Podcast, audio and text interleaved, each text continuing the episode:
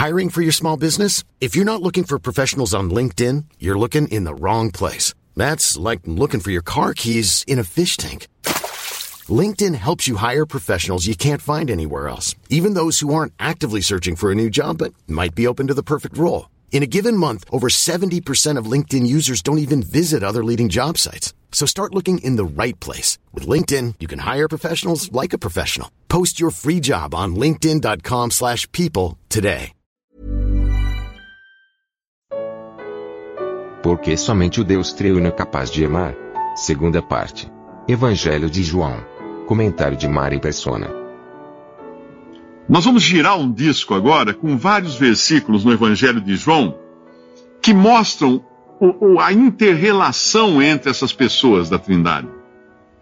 Uh, eu, eu, vou só citar o, o versículo e, e, não vou ler inteiro. Alguns, alguns praticamente são as mesmas palavras do versículo, mas eu resumi em uma frase que dá para entender o que o versículo diz. No, no capítulo 1, versículo 18, diz que o filho está no seio do pai. Então aí nós já começamos entendendo que é indissolúvel essa trindade. O filho está no seio do pai. Não pode haver uma separação, embora sejam distintas as pessoas, o filho está no seio do pai. Em João 3,16, Deus deu o seu filho unigênito. O pai entregou o filho. Em João 3,17, Deus enviou o seu filho ao mundo. Em João 5,20, porque o pai ama o filho e mostra-lhe tudo o que faz. Em João 10,15, assim como o pai conhece o filho, também o filho conhece o pai. Em João 10,30, o pai e o filho são um. Em João 10,38, o pai está no filho e o filho no pai. As duas cores aqui, então, estão numa só. Em João 14,16, o filho roga ao pai e o pai atende, dando o espírito. Aqui as três pessoas. O filho roga ao pai, o pai atende e dá o espírito, que foi a promessa que Jesus fez. Eu rogarei ao pai e ele dará o Espírito Santo. Em João 14, 26, o pai enviaria o Espírito Santo em nome do filho.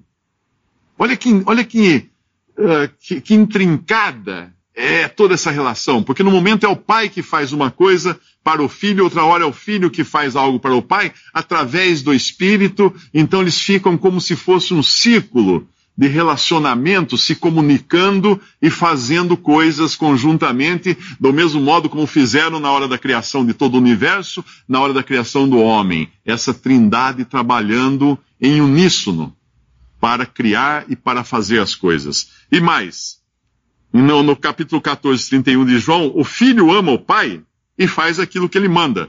E no capítulo 15, 26, o filho enviaria o Espírito Santo da parte do pai para testificar do filho.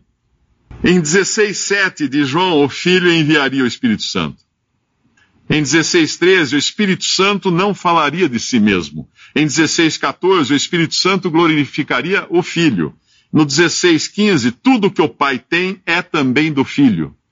No 17:1, o Pai glorifica o Filho para que o Filho também glorifique o Pai. Em 17:2, o Pai deu ao Filho poder sobre toda a carne para que dê a vida eterna a todos quantos o Pai lhe der.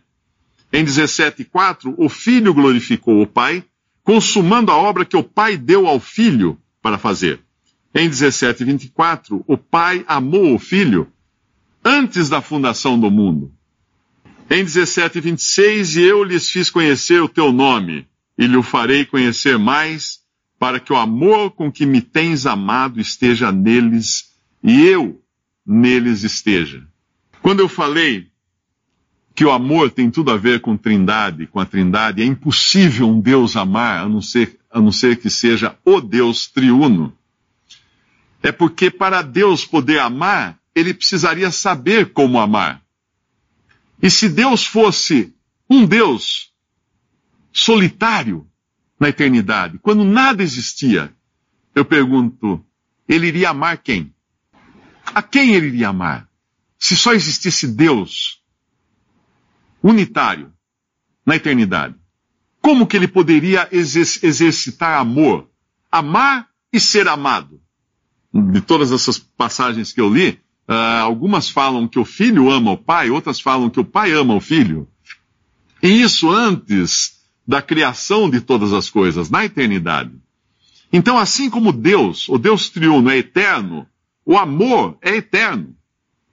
Porque Deus é amor. E só o Deus de, que é amor e é uma trindade pode amar.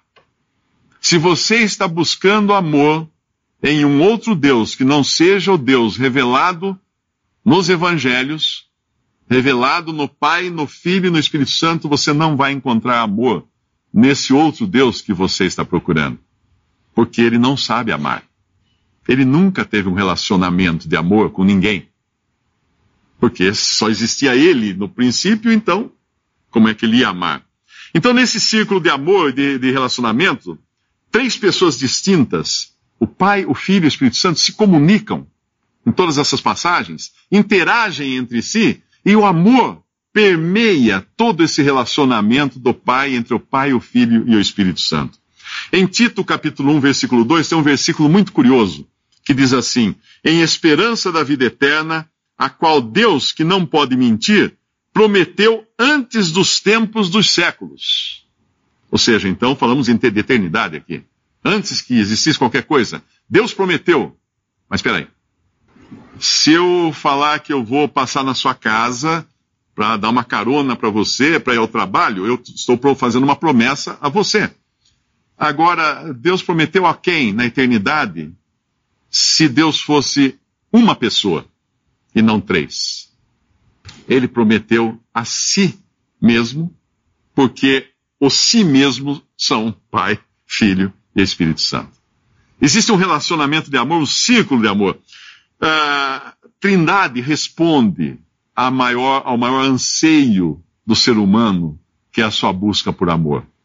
O Deus triuno, que enviou o seu Filho, uma das pessoas da Trindade ao mundo, para morrer pelo homem, é o único Deus que realmente pode amar. E o amor de Deus, ele tem uma outra característica. Pelos evangelhos nós aprendemos que o maior amor que pode existir a gente fala assim, ah, amor de mãe, não é? Amor de pai. Ou, não, o maior amor que jamais que pode existir é o amor sacrificial. É o amor que faz com que a pessoa tenha que dar algo de muito valioso para outro. Esse é o amor. Tanto é que quando uma expressão de amor entre seres humanos, o que é? É dar um presente para outra pessoa. Isso expressa, denota uh, o amor. Mas Deus, então, ele amou a um ponto de dar, mas dar um sacrifício.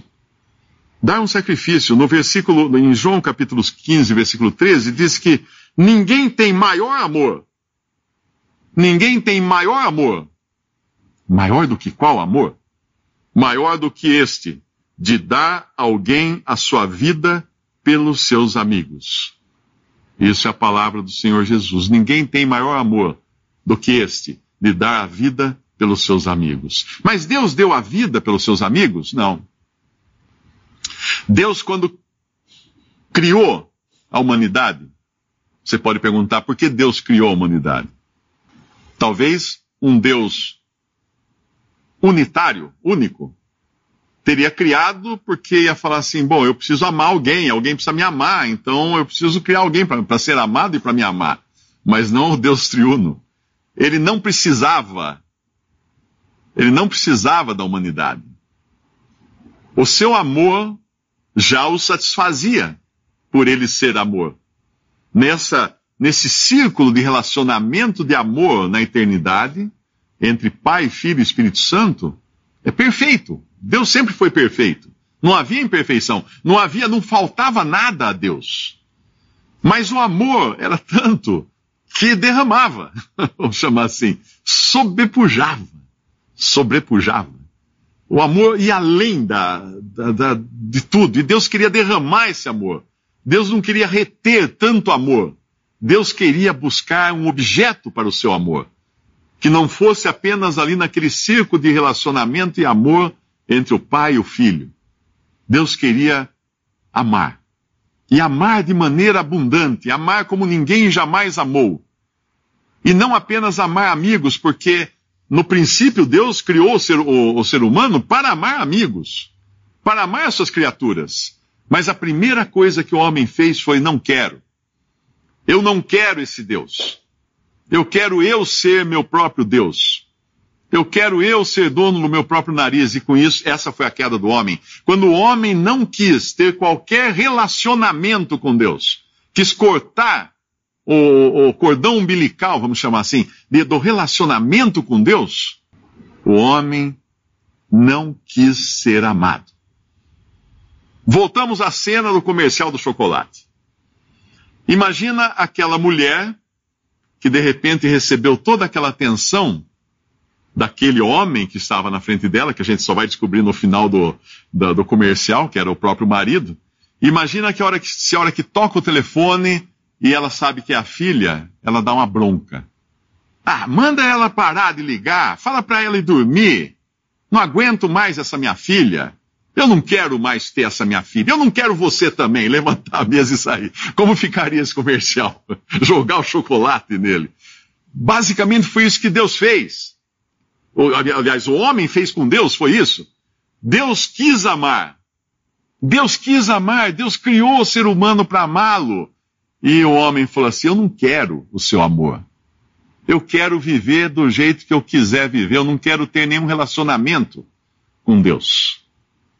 O relacionamento é consequência do amor. O relacionamento é, é, consequência do amor. Pessoas egoístas, aquelas, você encontra pessoas que assim, ah, eu não quero, eu não quero me amarrar a ninguém. Você encontra pessoas assim. Não, não quero me amarrar a ninguém, eu não quero ficar preso a ninguém, eu quero viver minha vida. Isso é egocêntrico, esse é o egocêntrico. Ele, ele nunca vai ser amado, nunca vai poder amar, porque ele não quer o relacionamento. E o homem não quis o relacionamento com Deus. E com isso, ele perdeu a oportunidade de amar e ser amado por Deus. Ele caiu em pecado. E isso arruinou toda a criação. E por isso hoje todo mundo busca amor, mas busca um amor que nem é o amor de Deus. É o amor carnal, é o amor humano, é o amor egocêntrico. Ah, eu ninguém me ama, ninguém me quer, eu quero que as pessoas me amem. É o amor egocêntrico. Não é um amor que quer dar, é um amor que só quer receber. Esse não é o amor de Deus no homem.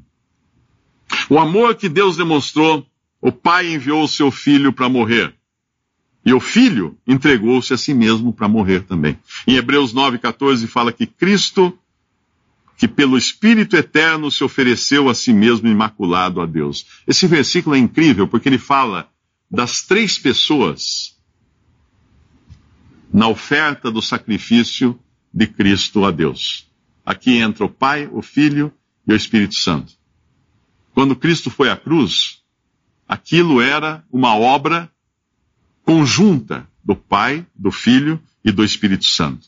O Pai entregou o seu próprio Filho, o, Filho se entregou para morrer e o Espírito Santo, aqui fala que Cristo, pelo Espírito Eterno, se ofereceu a Deus. Era como se fosse a, o adesivo que juntava as três pessoas naquela única obra que iria satisfazer as demandas de Deus por justiça, porque na cruz Cristo iria pagar pelo pecado do homem para transformar, para dar a vida, não por amigos, mas por inimigos de Deus.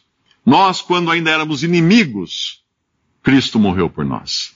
E uh, qual a razão dele morrer? Transformar esses inimigos em amigos? Não, não só amigos. Não só amigos, muito mais do que amigos. Transformar esses inimigos em filhos de Deus e irmãos do próprio Filho de Deus e coerdeiros com o Filho de Deus de todas as coisas que pertencem ao Filho de Deus. Eu pergunto para você, o que você teria feito para merecer Tamanha graça, tamanho presente de Deus. De Deus querer que você entre nesse círculo de relacionamento onde no princípio estavam apenas o Pai, o Filho e o Espírito Santo, querendo que você entre nesse círculo de relacionamento e não só entre, mas seja coerdeiro com Cristo de todas as coisas. O que fez você para merecer isso? Você ousaria dizer que fez alguma coisa? Você ousaria dizer que merece tamanho privilégio? Sendo inimigo de Deus por natureza, sendo pecador? Eu não, eu não, não ousaria dizer isso. Como é que eu vou? Falar, tá, tá bom, eu quero um presente, Deus pode me ajudar com uma. Uh, resolver um probleminha aqui, uma doencinha ali, etc. Mas peraí, isso aí é, é muita areia para o meu caminhãozinho. Uh, ser filho de Deus e ser co-herdeiro com Cristo e Cristo me chamar de, de seu irmão, Ninguém jamais viu a Deus. Em 1 João, capítulo 4, versículo 12. Se nos amamos uns aos outros, Deus está em nós, e em nós é perfeito o seu amor. Nós o amamos a Ele porque Ele nos amou primeiro. Isso ele está falando a respeito de pessoas que um dia creram em Jesus como Salvador, pessoas que um dia reconheceram que seriam não merecedoras de maneira alguma de, de receber de Deus qualquer atenção. E creram em Jesus. Aceitaram que na cruz ele pagou pelos nossos pecados. Aceitaram que na cruz ele substituiu o homem pecador para receber sobre si o juízo, a paga pelo pecado. Porque não haveria justiça se a afronta que o homem fez contra Deus não tivesse consequências. Deus não podia chegar e falar assim: não, vamos deixar para lá, tá bom, o homem pecou, mas vamos esquecer isso aí, deixa. Não, não é justiça. Nós estamos todos os dias vendo no, no noticiário no Brasil os políticos uh, sendo presos por corrupção, quase todo dia tem político preso por corrupção. E à medida que são presos, a indignação da população aumenta. E todo mundo clama por justiça. E de repente um político preso é solto. Aí, mas peraí, por que, que foi solto? Ele tem tanto, ele é réu de tantos crimes e tanto, por que está soltando? As pessoas sentem uma indignação contra isso. Por quê? Porque a justiça demanda uma pena. A justiça demanda um castigo. E a justiça de Deus é diferente. Só que o que Deus quis fazer não foi castigar o homem. Ele vai ter que castigar o homem impenitente no final. Mas ele quis salvar o homem. Ele quis transformar o homem pecador de inimigo a filho a filho de Deus. E para isso ele entregou o seu próprio filho para sofrer a pena, para receber a pena pelos nossos pecados. E aqueles então que recebem a Cristo como seu Salvador, que creem nele e o recebem como Senhor e Salvador, para esses vale isso. Ninguém jamais viu a Deus. Se nós se nos amamos uns aos outros, Deus está em nós, naqueles que creem. E em nós é perfeito o seu amor, nós o amamos porque ele nos amou primeiro. Como ele nos amou primeiro? Entregando o seu próprio filho para morrer. Visite respondi.com.br. Visite também 3minutos.net.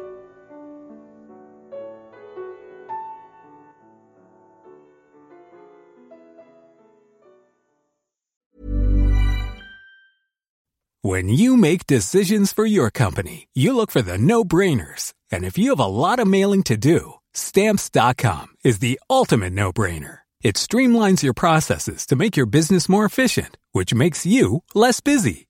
Mail checks, invoices, legal documents, and everything you need to keep your business running with stamps.com. Seamlessly connect with every major marketplace and shopping cart Schedule package pickups and see your cheapest and fastest shipping options from different carriers with rates up to 89% off USPS and UPS rates. And with the stamps.com mobile app, you can take care of mailing and shipping wherever you are. Make the same no-brainer decision as over 1 million other businesses with stamps.com. Sign up with code program for a 4-week trial plus free postage and a free digital scale. No long-term commitments or contracts. That's stamps.com. Code program.